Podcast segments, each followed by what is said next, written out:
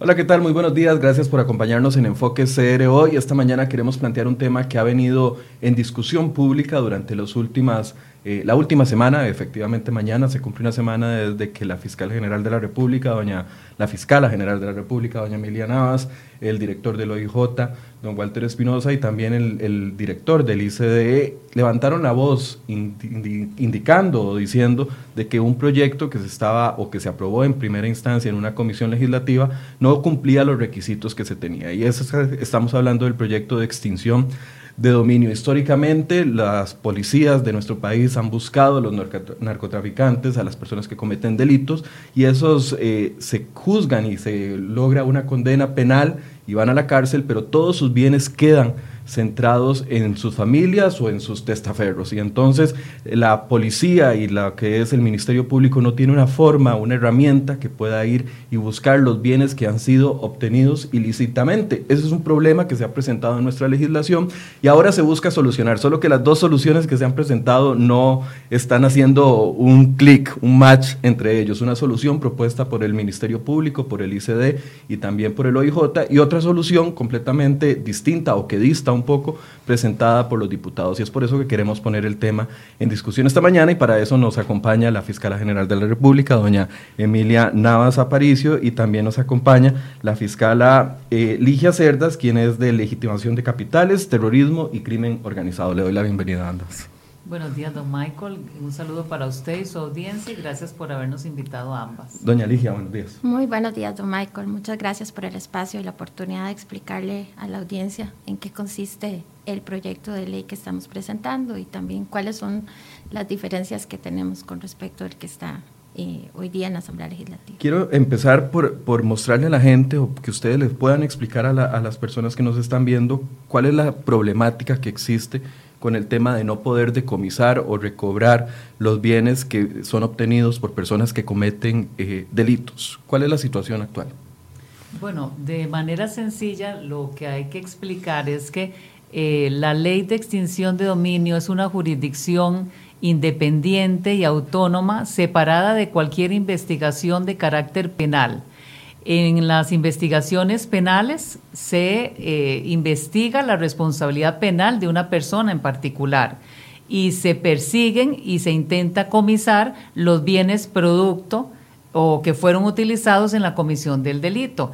En la ley de extinción de dominio lo que este instrumento nos permite es extinguir el dominio, o sea, quitarle a una persona bienes que le generaron la Comisión de Actividades Ilícitas. Actualmente las autoridades, eh, ustedes como Ministerio Público que dirigen la investigación, el OIJ que ejecuta parte de la investigación, no tienen las herramientas para decir, eh, vamos por este narcotraficante, eh, si lo hacen penalmente, pero no pueden, no tienen un instrumento legal que les permita ir a recuperar las casas, los carros, algunos otros bienes. No, en ningún tipo de delincuencia podemos quitarle a los delincuentes los bienes y el dinero que generaron la actividad ilícita. En ningún tipo de delincuencia. No. Eso sucede no solo en narcotráfico, sino también en, otro tipo, de, tipo de delito.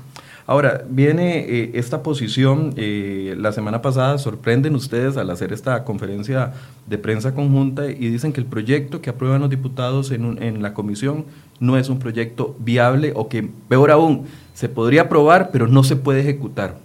Sí, exactamente, sería inaplicable. Eh, a nivel procesal, eh, en la técnica procesal eh, tiene errores muy drásticos que impediría aplicar la ley y además limita a seis tipos de delitos la aplicación de la ley, lo cual no tiene sentido.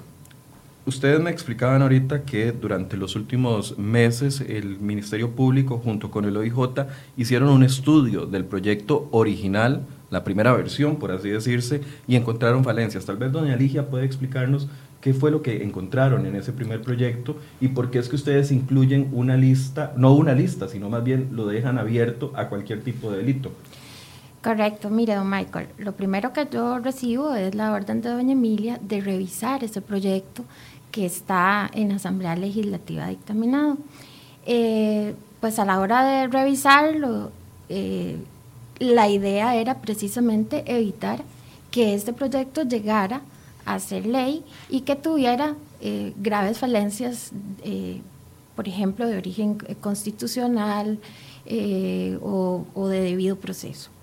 Es ahí donde consideramos importante también revisar cada una de las posturas de las diferentes eh, instituciones y entidades que, habían sido consultadas sobre ese proyecto.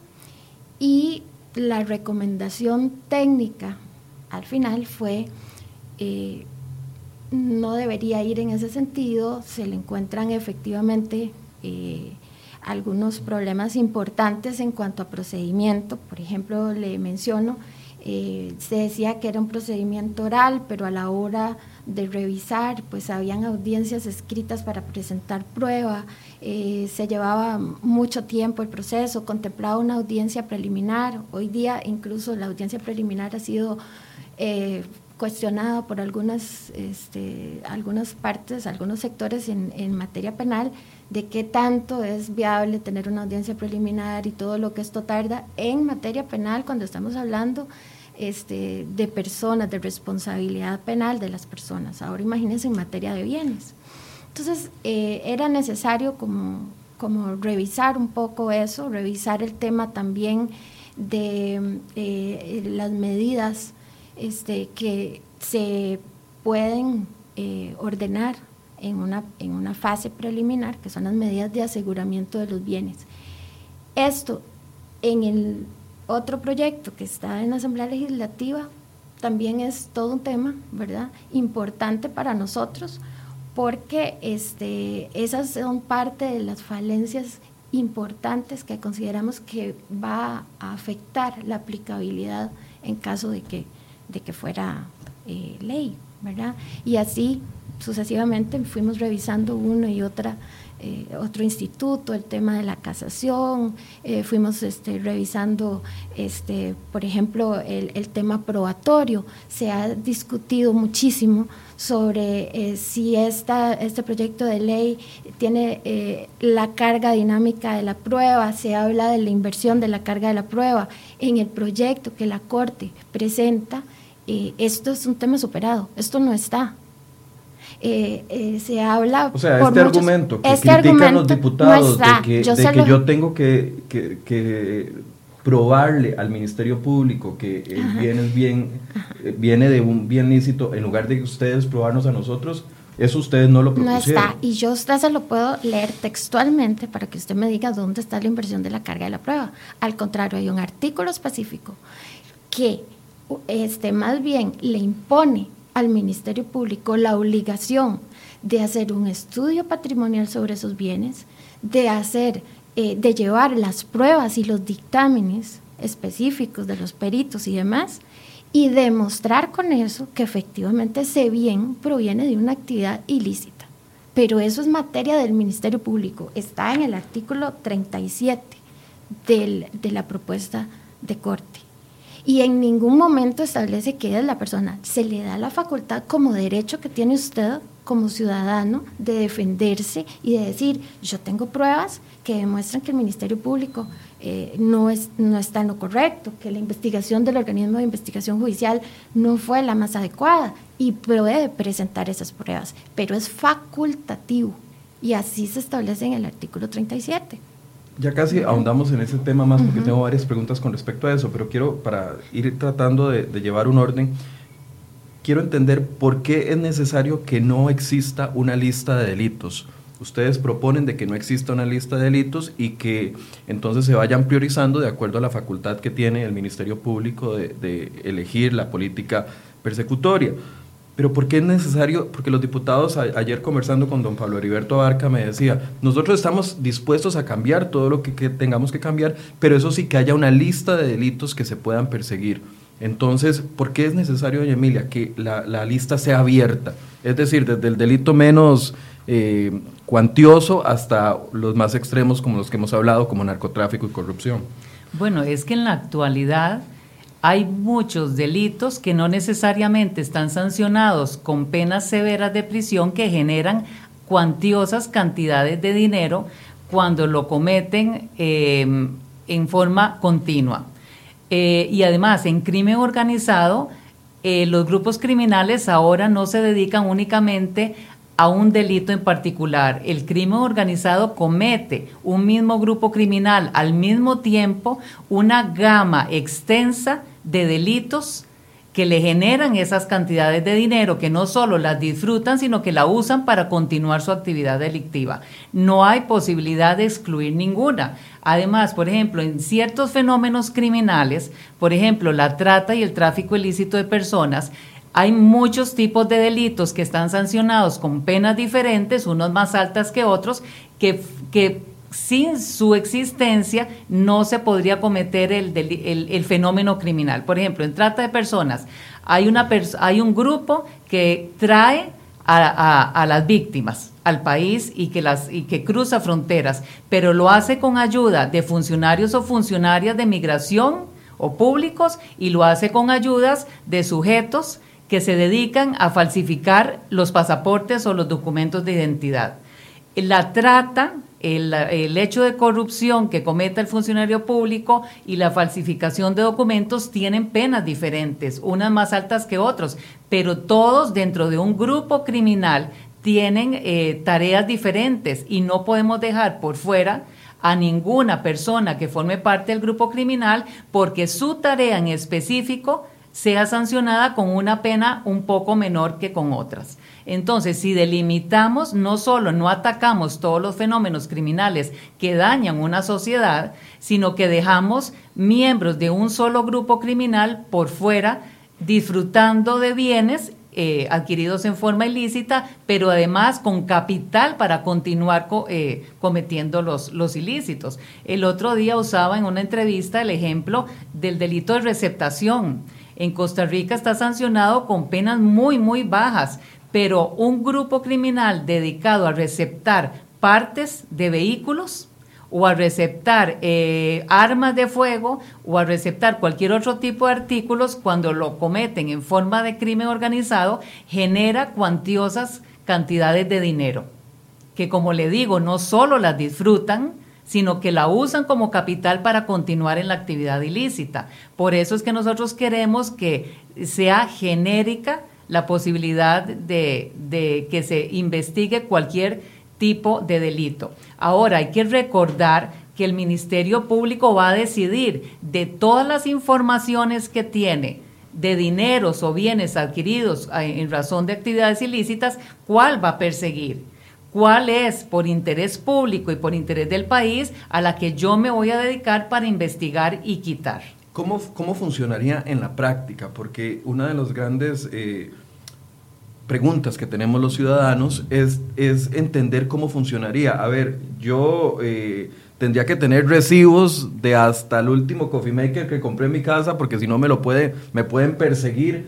Por eso yo tendría que estar relacionado a una persona que está bajo investigación por un delito fuerte y yo podría ser un tercero que estoy sirviendo para ocultar sus bienes. O sea, ¿cómo funcionaría esto en la práctica? Porque tratar de entenderlo en el todo es muy complicado, tal vez en la práctica. Claro, primero que nada, este, es muy importante aclarar que esto tiene un procedimiento, esto no es a la libre. El Ministerio Público tampoco tiene la capacidad para ir y, como se ha dicho en redes, por ejemplo, perseguir al vecino y perseguir a porque llegó con un carro nuevo y demás. Esto tiene un procedimiento. El primer procedimiento es la aplicación de criterios, de, el, criterio de selección de los casos y priorización.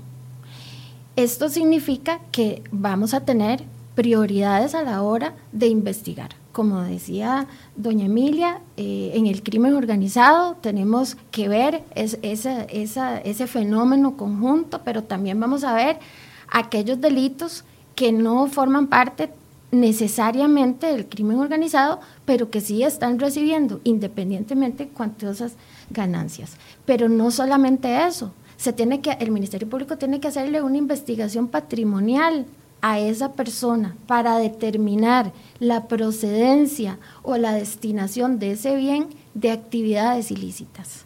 Entonces, el bien en específico que se está eh, eventualmente sometiendo a un proceso de extinción de dominio tiene una investigación patrimonial ha sido seleccionado y priorizado dentro de los casos de política criminal del Ministerio Público y además este, tiene que llevar pruebas el Ministerio Público con base en investigación que realiza el, organismo de investigación judicial que determine esa procedencia ilícita de ese bien. no es así nomás. Tiene que haber un argumento tiene una vinculación. una vinculación, exacto. Tiene que existir una vinculación demostrada para que puedan eh, llegarle a una persona, porque hay, aquí es donde han salido también estos comentarios de preocupación que dicen, bueno, es que yo no puedo demostrar que mi abuelito me delegó una casa hace, hace 30 años. Y ahí es donde uno dice, bueno, ¿Y a dónde está la vinculación con la actividad ilícita entonces? Por eso, el primer paso es que en una investigación penal eh, hay una duda razonable que puede involucrarme a mí y vendría entonces el instituto, que es una herramienta completamente separada de lo penal, para venir a buscar el bien o los bienes a ver si yo puedo demostrarlos o no. Exactamente. Así es. Exactamente. O sea, ese temor es comprensible pero por eso es que yo he invitado a, todas las personas en el país a que lean el, proyecto de nosotros y a que nos hagan consultas y si tienen dudas, con mucho gusto nosotros se lo evacuamos. Porque a veces malintencionadamente pueden mandarse esos mensajes, pero independientemente de eso, también, como son aspectos técnicos los que se discuten, no necesariamente cualquier persona en el país tiene por qué entenderlos. Y entonces es comprensible, pero nosotros no vamos a perseguir eso, nosotros vamos a perseguir los capitales que generan actividades ilícitas, pero además de perseguirlos vamos a hacer una investigación y tenemos obligadamente que tener prueba que me va a permitir decirle a mí, al juez o a la jueza que le corresponde el caso, mire, este capital, este dinero, este bien es producto de esta actividad ilícita y lo pruebo y lo documento de esta manera. O sea, no es antojadizo desde ningún punto de vista. Quisiera, eh, para, para, poder eh, continuar con, con esta línea, uno de los argumentos es que se revierte la carga de la prueba y que entonces nos toca a los ciudadanos demostrar que no somos culpables en lugar de a las autoridades demostrarnos que somos culpables. Entonces, ¿qué, qué dicen ustedes con respecto a este argumento que genera preocupación? Bueno, mm, eh, en realidad la ley modelo de Naciones Unidas establece una carga dinámica de la prueba, ¿verdad? En donde efectivamente se le traslada a la persona para que esa persona pueda demostrar el origen ilícito y también eh, la contraparte, que en este caso sería el Ministerio Público, pues aportar sus pruebas.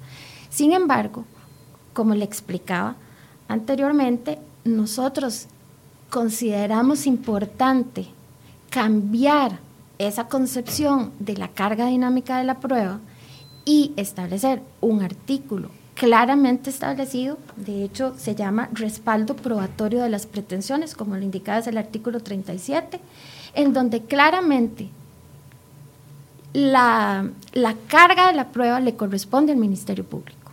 Él tiene el deber de identificar los bienes, de, mm, este, valorarlos, de determinar esa vinculación eventual con una actividad ilícita o que ese patrimonio es producto de un capital emergente que no tiene una causa lícita aparente y demostrar esa situación. Hay que llevar pruebas al proceso, hay que llevar peritajes al proceso.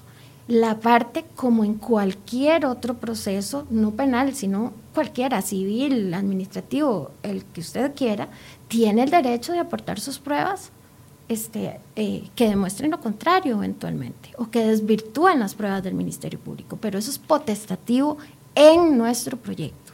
Eso se cambió.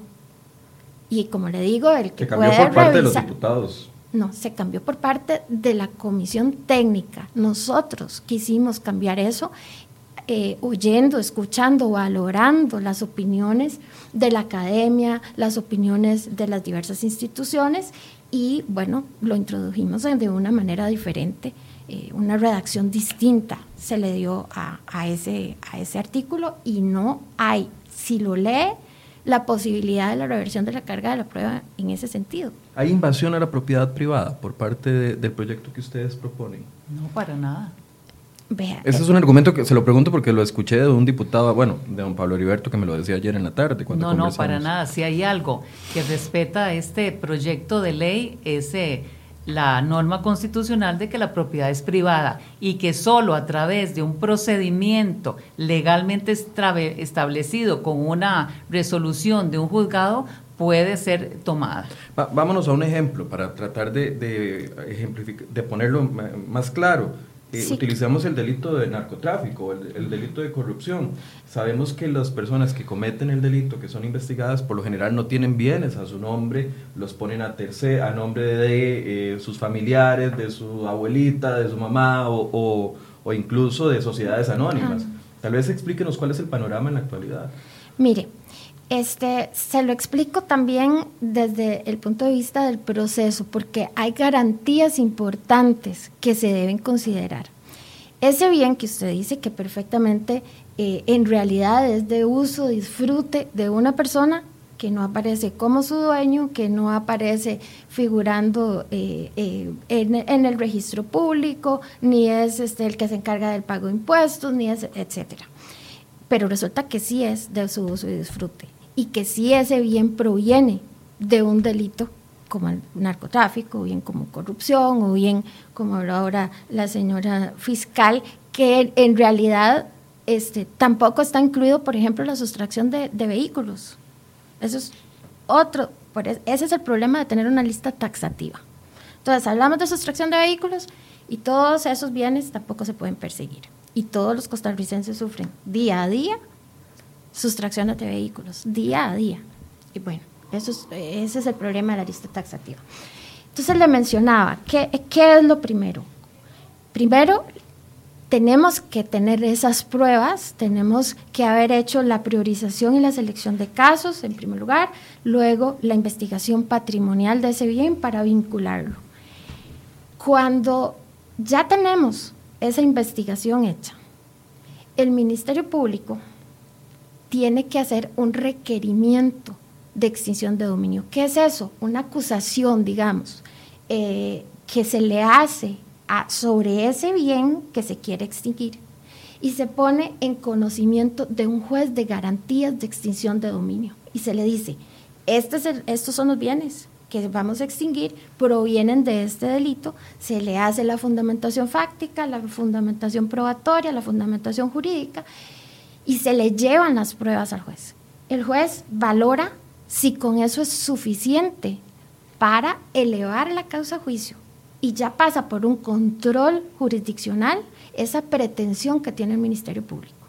Si el juez dice no, hasta ahí llegó la causa. Si el juez dice sí, pasa a otro estadio procesal, que es la etapa del juicio oral y público. Y aquí entra un nuevo juez, que es el juez de conocimiento de extinción de dominio, que va a valorar nuevamente esas pruebas, todas las, el elenco probatorio comprende tanto las que ofrece eh, la parte afectada como las que ofrece el Ministerio Público, valora en su totalidad y eventualmente emite una sentencia declarativa de la extinción de dominio o bien considera que no la hay.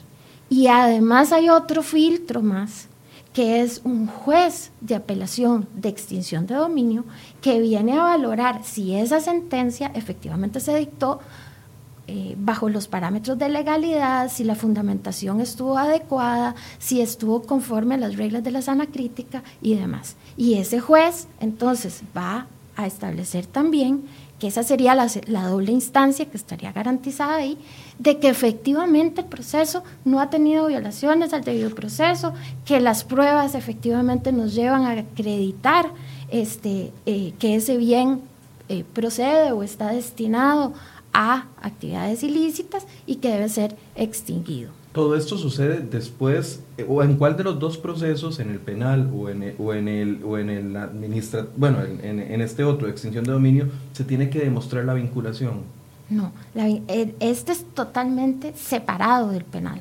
Yo lo único que, necesito. El penal les da a ustedes ideas de quiénes son, de quiénes son los que están alrededor mío. Si yo soy un narcotraficante, a quién yo podría eh, utilizar como un, un posible testaferro, Claro, por supuesto. Y por eso la Fiscalía de Extinción de Dominio estaría conjuntamente con la Fiscalía Junta eh, contra la legitimación de capitales, que es donde yo me encuentro. Entonces, esta fiscalía eventualmente eh, sería la que le correspondería también conocer los procesos de extinción de dominio. Actualmente es esta fiscalía la que ve los temas de capitales emergentes que se resuelven en la vía contencioso administrativa. ¿Estaría, eh, ¿Serían procesos paralelos? ¿Podrían ser procesos posteriores? No hay ningún problema. Usted no sé si ha escuchado el caso de, el presidente, bueno, los presidentes, los expresidentes de El Salvador. Esos se llevaron procesos paralelos, se llevó la parte penal en lo que se podía demostrar este, directamente con respecto a los delitos de legitimación de capitales y demás. En, eso, en esa materia fue condenado y, y en los bienes vinculados porque eran producto, instrumento o bien fueron utilizados para la comisión del delito, ahí se comisaron a favor del Estado. Pero para los otros bienes que no estaban directamente relacionados con ese delito investigado, pero que sí provenían de actividades ilícitas, se estableció paralelamente el proceso de eh, extinción de dominio y efectivamente también les fueron extinguidos los bienes. Los que eh, estaban relacionados al delito en específico. Eh, actividades ilícitas, exacto, pero que estaban en manos de terceras personas, que estaban, eh, ¿verdad? Ya habían sido trasladados, porque la idea siempre es de los delincuentes separar lo más posible los bienes, las ganancias de este, el hecho ilícito que las origina, precisamente para tratar de salvaguardar, ese patrimonio. Doña Emilia dio una declaración la semana pasada que, que fue tomada, no sé, eh, por algunos como ofensiva, eh, algunos diputados, usted dijo que podría interpretar de por qué habían quedado los, a nivel interno, de por qué había quedado por fuera los delitos eh, de corrupción. Bueno, es que en la vida personal y patrimonial uno puede sacar a nivel interno conclusiones de por qué pasan las cosas o por qué hay decisiones que se toman en uno u otro ámbito. Y yo tengo un criterio muy personal, interno, que me hace presumir a mí por qué es que se sacan los delitos de corrupción y otros muy graves que están atentando contra la seguridad y la estabilidad del país de esta ley. Es un criterio personal, no lo expuse, pero yo, de acuerdo a mi experiencia y mi trabajo, puedo presumir por qué lo hago. Entonces, pero los señores diputados y las señoras diputadas tendrán que explicar que todavía no he visto la explicación, no la he escuchado o no la he entendido, porque es que ellos y ellas lo sacaron. La explicación tiene que venir de ellos, porque ellos y ellas son los que avalaron un proyecto de ley que no va a ser aplicable desde ningún punto de vista. ¿Por qué corrupción es tan importante para usted? Porque la corrupción... Sabiendo de que usted ingresa al Ministerio Público en un contexto completamente convulso, donde el mayor escándalo de corrupción del país que involucró al Poder Judicial, al Poder Ejecutivo y también al Legislativo, que fue el caso del cemento chino, eh, usted ingresa ahí como respuesta también a una exigencia de la gente de que se luche contra los delitos de cuello blanco. Sí, porque es precisamente los hechos de corrupción los que impiden el desarrollo de una sociedad y de un país son los que eh, causan pobreza y los que atentan contra la posibilidad de que los ciudadanos y las ciudadanas tengan eh, programas eh, y respaldo en asuntos de salud, de educación, de infraestructura, de economía. Y no hay absolutamente ningún fenómeno criminal en crimen organizado que no vaya de la mano con hechos de corrupción. Los delitos de narcotráfico, de contrabando, eh, cualquiera que se cometa en la modalidad de crimen organizado va acompañado de funcionarios y funcionarias públicas que les facilitan el trabajo. Eso es un hecho. Eso es un hecho, está comprobado a nivel mundial. Y entonces, si nosotros estamos viendo que la seguridad y el desarrollo del país, de Costa Rica, está endeble, porque los hechos de corrupción están causando eh, desestabilización y pobreza e impiden y frenan el desarrollo, entonces tenemos que luchar contra eso. y, esa, y esa es mi obligación, esa es mi tarea en este momento como fiscal general y lo hago sin dejar de lado ningún otro tipo de fenómeno criminal. Pero por la magnitud de los daños que la corrupción causa, le estamos dando eh, prioridad. Hay algunos que tienen temores de, esa posibilidad que tiene el Ministerio Público de, definir cuál es la política de, los delitos que se van a perseguir. Eh, desde que usted ingresó le ha dado un fuerte enfoque al tema de corrupción y también al tema de crimen organizado, pero eso está porque usted está ahí en ese puesto. No queda muy abierto a que venga otro fiscal general que tome decisiones de, de no, corrupción no lo vamos a buscar. O sea, o no vamos a buscar corrupción, vamos a buscar, eh, no sé, ventas ilegales de, tenis traídas de la frontera. Y, que cambie, digamos, el panorama y el espíritu de lo que se necesita. No hay que blindarlo más, esa es tal vez mi pregunta. Bueno, el, es el ordenamiento jurídico el que le da la posibilidad al fiscal o la fiscala general de establecer políticas de persecución penal. En mi caso, yo he determinado que hay muchos fenómenos criminales que hay que atender con emergencia y con, serenidad y con probidad. Y lo estoy haciendo, ¿verdad? Como le digo, no estamos dejando muchos otros aparte de, los hechos de corrupción. Pero ahora que usted pregunta eso, yo voy a aprovechar algo. esto no es una decisión antojadiza de mi persona. Eh, yo agradezco que usted haya invitado, por ejemplo, a doña Ligia Cerdas, que es la fiscal coordinadora desde hace seis meses de la Fiscalía contra la Legitimación de Capitales, porque ella es parte del equipo técnico que está de la mano conmigo trabajando en este proyecto, que bueno, trabajó durante varios meses y me ayuda y está presente y es mis oídos, mi voz, mis ojos en las reuniones que se han tenido con el ICD y con el OIJ. Doña Ligia no solo tiene muchos años de ser una fiscala de una buena experiencia, trayectoria y probidad comprobada, sino que además es graduada de una prestigiosa Universidad de España en asuntos de legitimación de capitales de crimen organizado y terrorismo.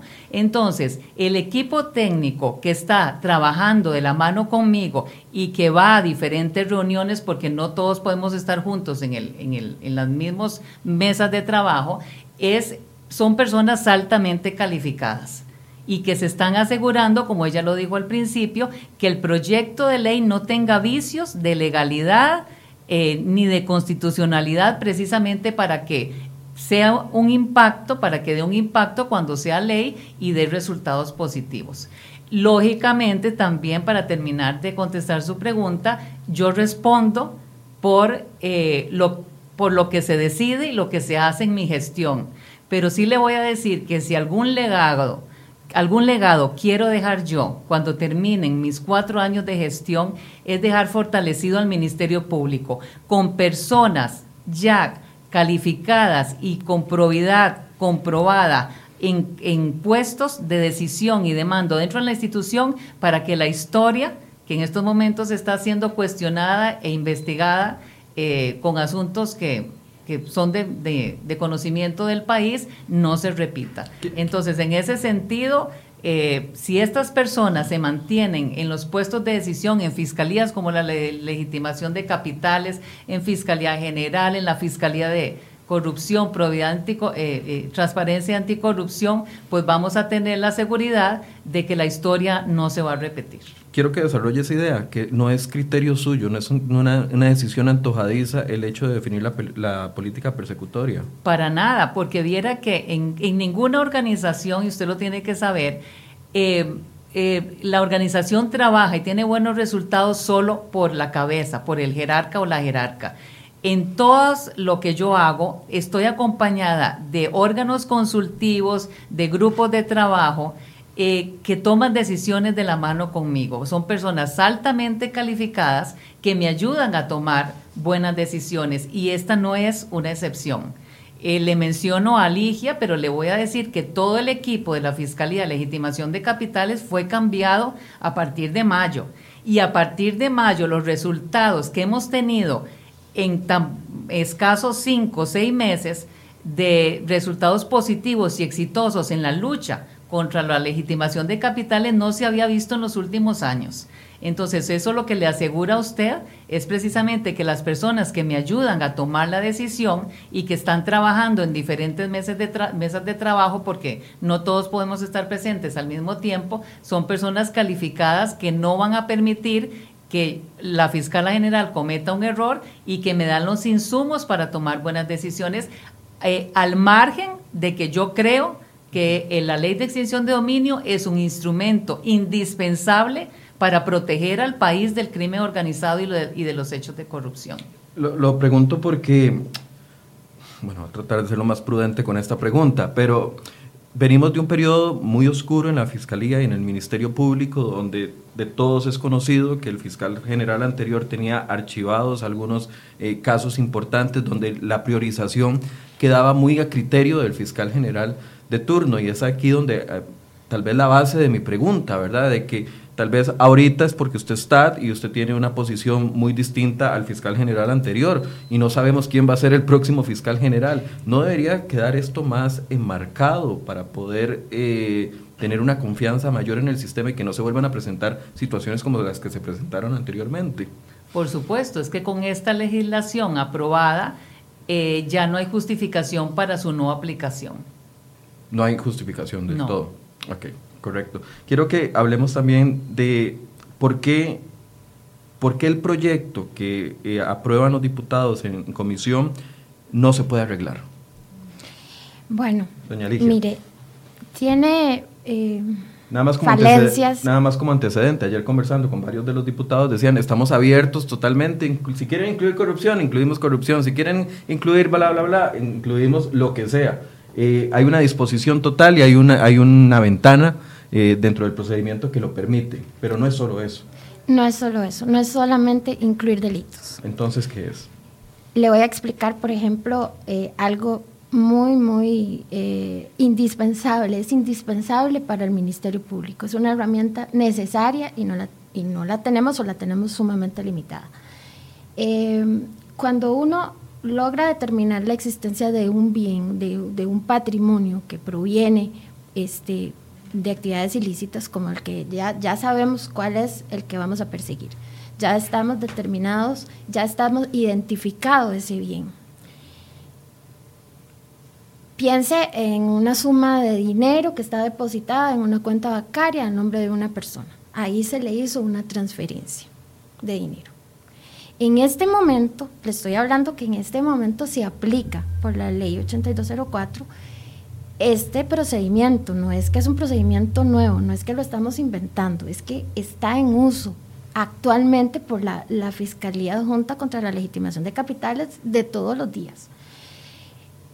Hay una transacción sospechosa, tenemos toda la información y demás, nosotros estamos, abrimos una causa penal por legitimación de capitales y le pedimos a la unidad de inteligencia financiera que de manera inmediata inmovilice esos bienes. ¿Qué nos aseguramos? Que la persona no va a llegar y va a sacar esos fondos, porque mientras yo voy a decirle al juez, mire señor juez, estas son las pruebas, esto es la situación, necesitamos inmovilizar estos fondos, pasan varios días, él toma su tiempo también para hacer la resolución y los bienes están inmovilizados de momento. En este proyecto que está en asamblea, no se le permite al fiscal el decomiso, no se le permite, o sea, de momento, para que usted lo entienda así, la incautación de ese bien, si es un vehículo o demás, no se le permite, hay que írselo a pedir al juez. Eh, es decir, una costumbre eh, fundamentada en la ley que se ha venido aplicando durante todos, los, últimos años quedaría inválida a partir del momento en que se No nos dan la posibilidad de inmovilizar esos fondos de manera preventiva que, obviamente lo necesitamos de inmediato, porque si no, entonces usted no le va a decir, espérese, no saque los dineros, no hay ninguna orden en su contra, no hay absolutamente nada, pero espérese a que pasen 10 días mientras yo voy, lo solicito y el juez viene y resuelve y yo traigo la orden y entonces ahora sí me puedo... Es inaplicable, ya los bienes no van a estar, ya los fondos eh, no van a estar depositados en las cuentas, las personas van a llegar y, y evidentemente sin ningún problema pueden sacar esos fondos del, banco. Ya cuando nosotros llegamos con la orden ya no hay nada. Entonces, e, eso, por ejemplo, ¿qué herramienta? Entonces, ¿cómo va a funcionar de esa manera? ¿Qué bienes voy yo a llevar entonces para extinción de dominio? Si es el inicio, es solo la parte preventiva.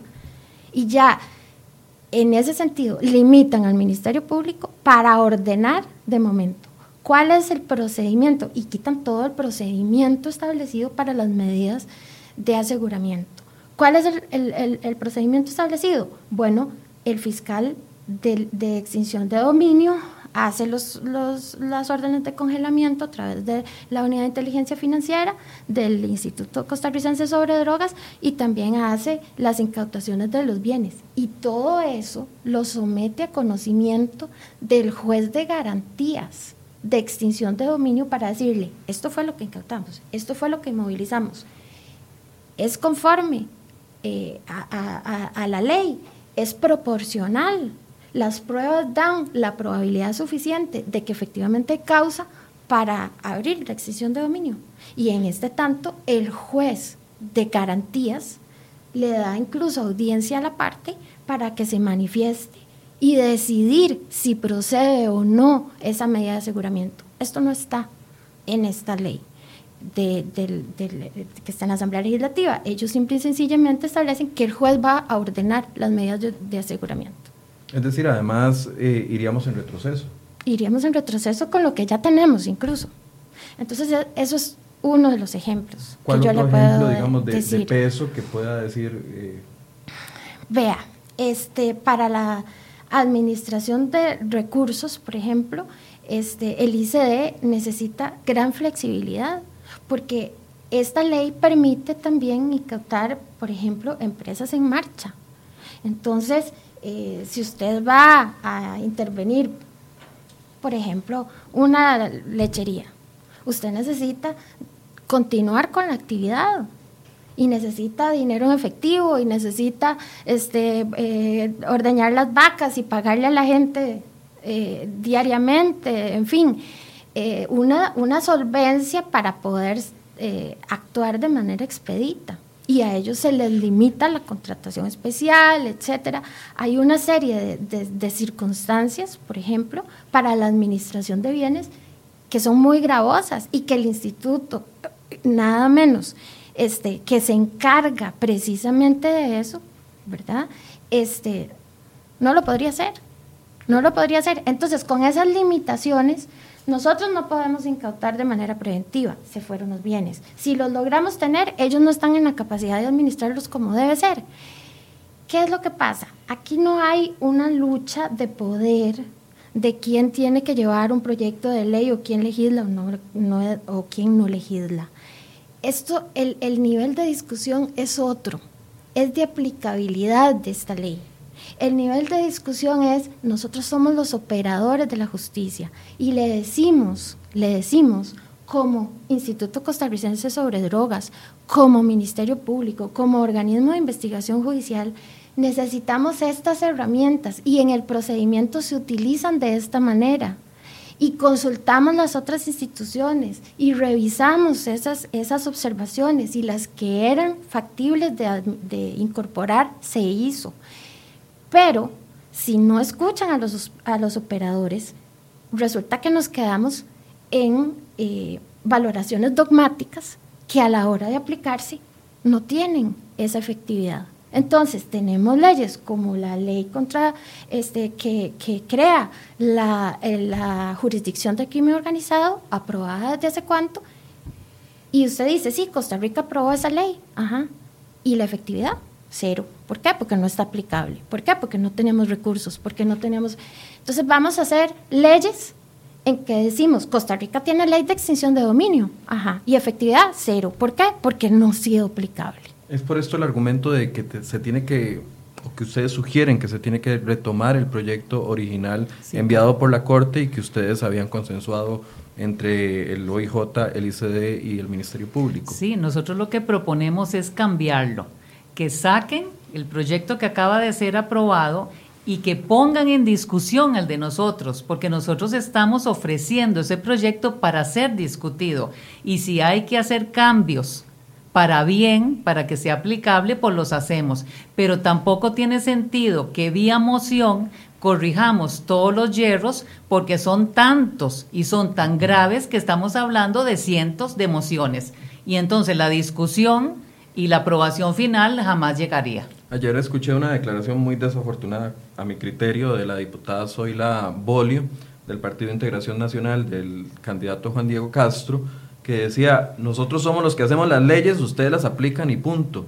Pero eso es, por eso es que ustedes están levantando la voz, porque no sería forma o no habría forma de aplicar la ley.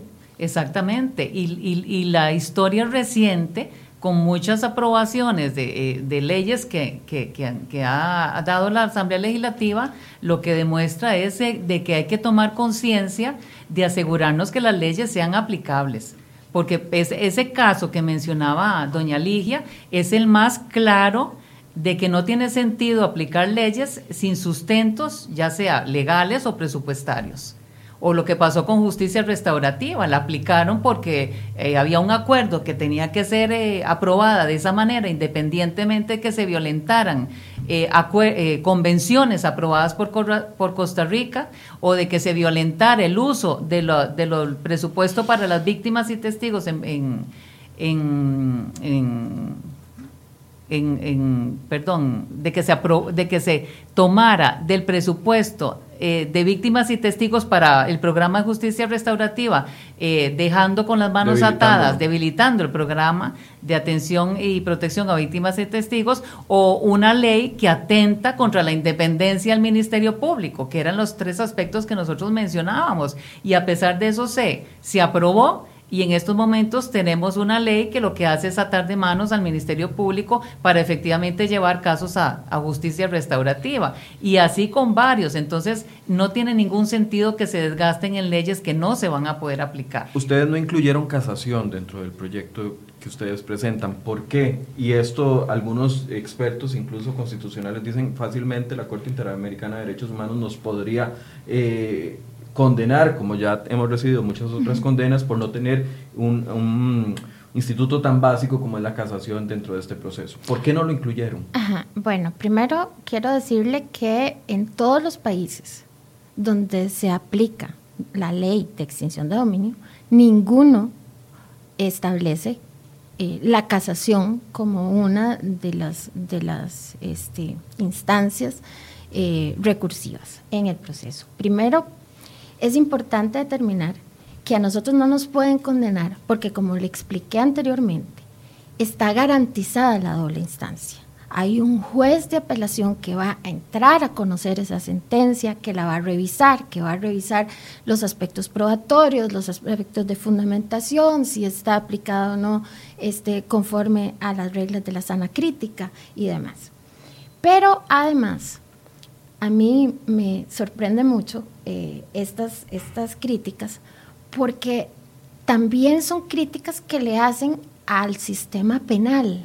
En el sistema penal se dice la casación a como está el día de hoy, la casación penal a como está el día de hoy, es sumamente cerrada. ¿Por qué? Porque la casación históricamente es un recurso extraordinario formalista entonces, ¿cuántos asuntos que van a casación se admiten? La academia lo dice. No, no está sirviendo, no es un mecanismo este, que realmente esté controlando eh, eh, lo que pasa en el proceso penal. ¿Por qué? Porque es sumamente restrictivo. Así es la casación.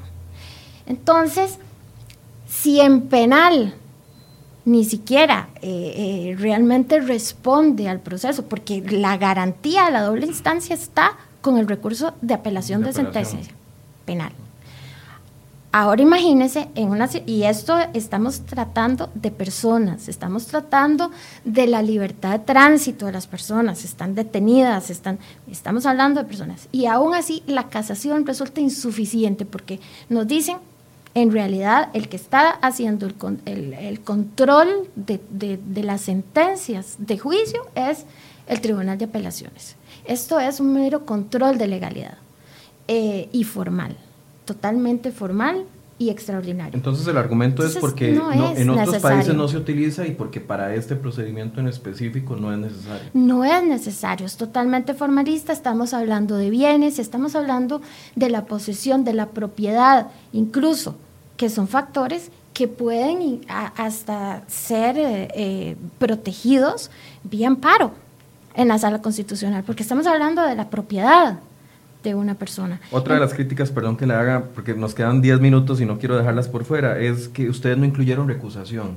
de un juez en caso de que haya una vinculación con, eh, no sé, un juez que sea familiar de un narcotraficante o de un político que se está investigando, etcétera? Mire. ¿Por qué no lo incluyeron? Porque hay una ley del Poder Judicial, que es la ley orgánica del Poder Judicial, que desarrolla absolutamente todo el tema de la recusación y en qué en casos procede y demás. Y lo regula para todos los procesos, no para el proceso penal, no para la extinción de dominio, no para el civil, lo regula para todo. Es la ley orgánica del Poder Judicial. Y ahí está contenido. Entonces, ¿por qué nosotros vamos a incluir en este proyecto algo diferente de lo que ya establece la ley orgánica del Poder Judicial para todos los procesos, sin excepción? Sin excepción, familia, eh, póngale eh, la jurisdicción que usted quiera. Otra de los eh, argumentos que me decían ayer los diputados es que ellos decidieron acortar los tiempos de los procesos porque una queja muy grande de los investigadores es el que los procesos son muy largos. Entonces que ellos establecen, por ejemplo, un plazo de cinco días para, para uno de los procesos con el fin de ayudarles, pero que ustedes no lo, no, no lo, no lo valoraron esa, esa consideración que tuvieron? Bueno, eso de los cinco días es específicamente para la imposición de las medidas eh, de, de este, aseguramiento de los bienes. Y la ley contra este, el, la ley 8204 más bien establece 10 días. ¿Por qué? Porque precisamente eh, es un plazo para poder nosotros de manera inicial recabar las pruebas y poderlas llevar al juez. Entonces, también no es que la celeridad al punto de tener muy poco material probatorio para demostrar esa, esa medida de seguridad, la procedencia de esa medida de seguridad. Y así funciona actualmente en la práctica. Pero le digo, contrario a eso, que son, estamos hablando de cinco días, ellos establecen una audiencia preliminar que nosotros no la tenemos. Nosotros, como le expliqué, simple y sencillamente hay un juez de garantías que ve si eh, eh, terminado el proceso, él simplemente resuelve si ese requerimiento de extinción de dominio eh, tiene mérito suficiente para ser elevado a juicio. Y de una vez vamos al juicio. Ellos establecen ahí una audiencia preliminar que entonces hay que señalarlas, la gente tiene que venir, empieza el problema de las notificaciones, si se presentan y si no se presentan y demás. Pero además establece un plazo de 30 días, que entonces estamos hablando de un procedimiento escrito, porque en 30 días, para presentar el material probatorio. Y ahí sigue. Y posteriormente entonces otra vez el juez va a volver a conocer del asunto para hacer el juicio. Eso sí dilata el proceso. Eso sí tiene consecuencias en la celeridad de los procesos de extinción de dominio. ¿Quién tiene el conocimiento de eso? Los fiscales, los jueces, los del organismo de investigación judicial, que saben que en los procesos donde hay audiencia preliminar se tarda un montón de tiempo mientras llega el siguiente juez, que es el que va a hacer, y que en realidad no se necesita. Tenemos un juez de garantías que va a valorar eso, y de manera expedita. los temores que tienen algunos ciudadanos con respecto a, porque este discurso ha calado, digamos, dentro de algún sector de la, de la población, que incluso se pregunta, bueno, eh, van a venir en contra mía sin tener una, un argumento sólido, una vinculación sólida. Todo eso está blindado en el que se aprobó en el proyecto de ley eh, que se aprueba en comisión.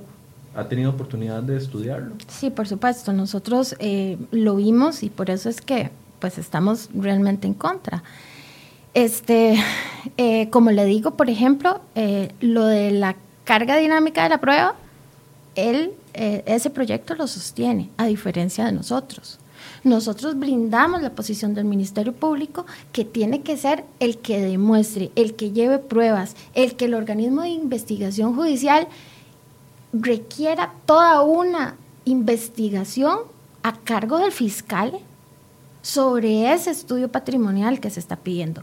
Entonces, si fuera tan fácil como se le ha dicho a la gente, de que nosotros nos vamos a ir y ustedes son los, eh, los ciudadanos son los que tienen que probar, demostrar la legalidad, ¿para qué organismo de investigación judicial? ¿Para qué investigación probatoria? ¿Para qué se establece todo eso en la ley? Si son ustedes, los ciudadanos comunes y corrientes, los que tienen que venir a demostrarnos a nosotros. No tendría sentido. No tendría sentido establecer toda una sección del organismo de investigación judicial dedicada a la extinción de dominio si no vamos a hacer una investigación con material probatorio. No tiene sentido establecer toda una fiscalía que se va a dedicar a eso si, si los fiscales simple y sencillamente van a llegar y van a decir, mire, ese bien, y entonces demuestre que ese bien este, proviene de, una eh, actividad lícita. Doña Emilia, eh, para ir cerrando, ¿cómo cambia entonces o cómo cambiaría el, panorama de la investigación, el panorama de la efectividad de la investigación por parte del Ministerio Público y también por parte del OIJ, eh, incluso lo que van a llevar a los jueces en caso de que se apruebe el proyecto que ustedes impulsan. Bueno, es que en la parte más importante no es nada más quitarle el disfrute de esos bienes que usted adquirió eh, eh, a consecuencia de cometer, eh, de, realizar actividades ilícitas, sino quitarle el capital que usted va a seguir utilizando para seguir cometiendo delitos. Voy a poner un ejemplo que me, no se los voy a atribuir a ustedes, me lo, me lo da una persona del OIJ. Eh, un narcotraficante muy famoso que fue encarcelado, condenado penalmente, no tenía bienes a su nombre claramente, eh, sale del proceso y cuando sale un tercero vende una finca que tenía de 200 millones de colones y con ese es el capital para seguir delinquiendo. Así es, exactamente, porque no es solo que nosotros o, o lo que se pretende es no disfrute usted de una casa inteligente de 2 o 3 millones de colones, no quiero que usted no ande en un carro de 80 mil, 100 mil dólares o no quiero que se compre un yate. No, es que quiero quitarle el dinero que usted generó cometiendo delitos para que no continúe haciéndolo. Porque si, es, si hay algo que está demostrado a nivel mundial, es que si yo golpeo a nivel económico, a nivel de finanzas, de capital al crimen organizado, lo debilito.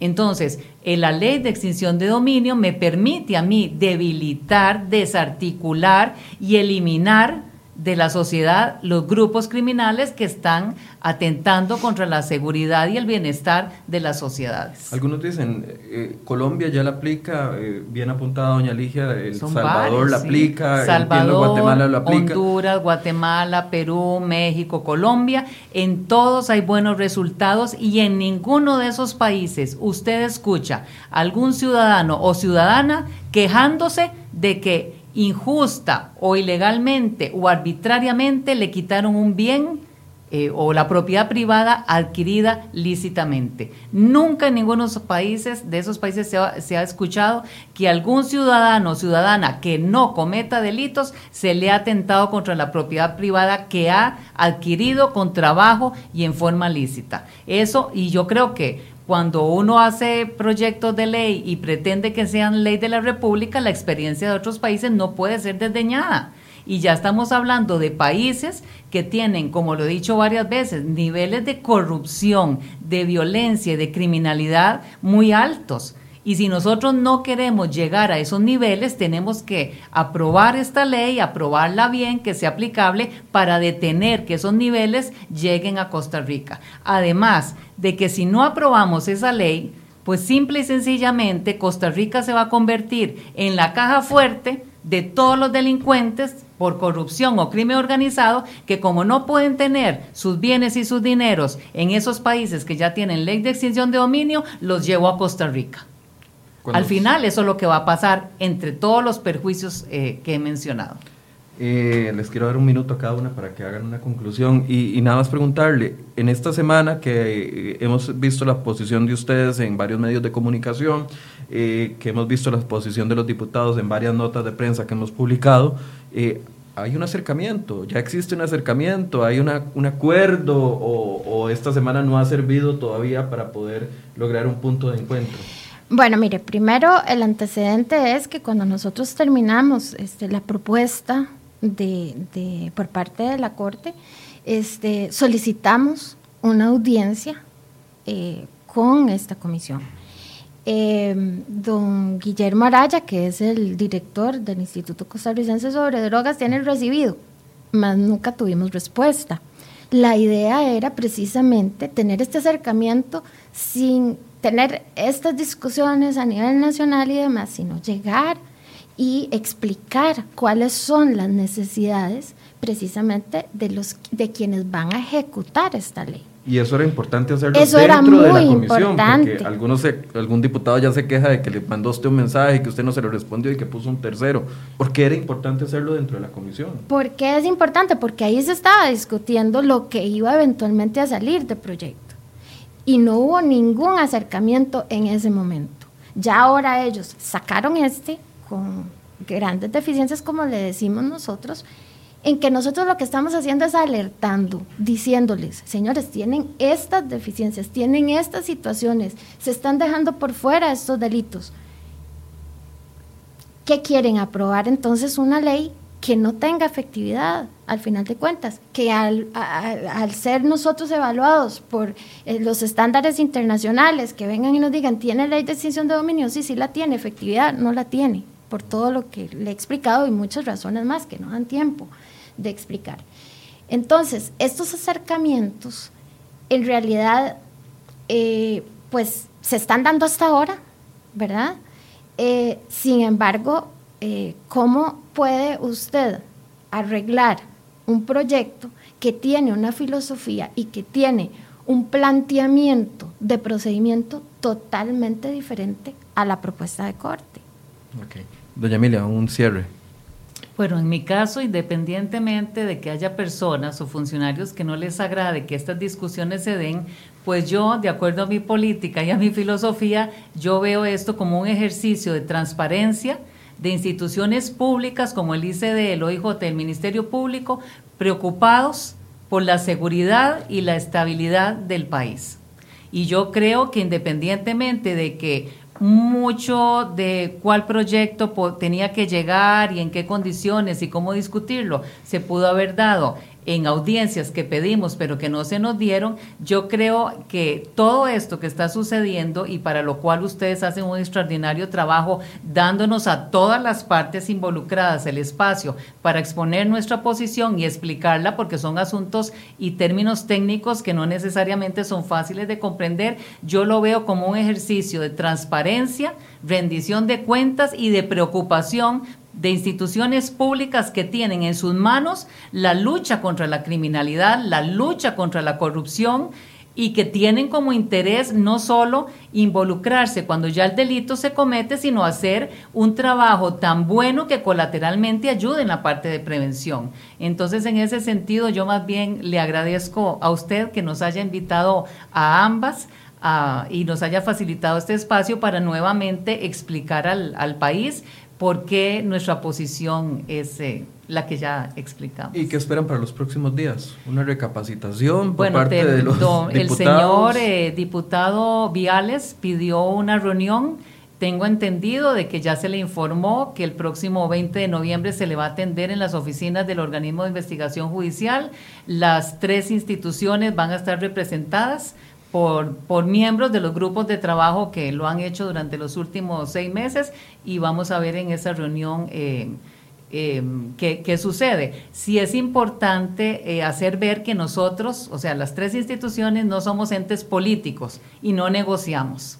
O sea, podemos colaborar y aportar un documento base para que sea discutido pero nosotros no negociamos como se suele hacer en ámbitos políticos, ¿verdad? Entonces, para que las personas que saben que vamos a tener esa reunión entiendan que va a ser para otros aspectos eh, y en otro sentido, pero no, para una negociación política porque nosotros no lo hacemos. ¿Va a estar usted presente en esa reunión? Eh, tengo que revisar la agenda. Ayer en la tarde me informó doña Ligia que es el 20 de noviembre. Eh, vamos a ver qué tengo en agenda, pero si no voy a estar yo, eh, doña Ligia y el resto del equipo de trabajo va a estar presente. Y como le dije al principio son mis ojos, mis oídos, mi voz, hemos trabajado de la mano, ellos tienen claro cuál es la posición de la Fiscalía General, eh, conocen al detalle en forma específica todo lo que ha sucedido. Entonces, si por alguna razón de agenda o diligencia judicial que yo deba realizar no esté presente, no tiene por qué haber ninguna preocupación porque ellos eh, van a, llevar mi posición. Bien, les agradezco muchísimo a ambas. Eh, quiero contarles que también invitamos al director del OIJ, quien por un tema de agenda no pudo estar hoy acá, y también a don Guillermo Araya del ICD, quien está en Colombia precisamente en este momento.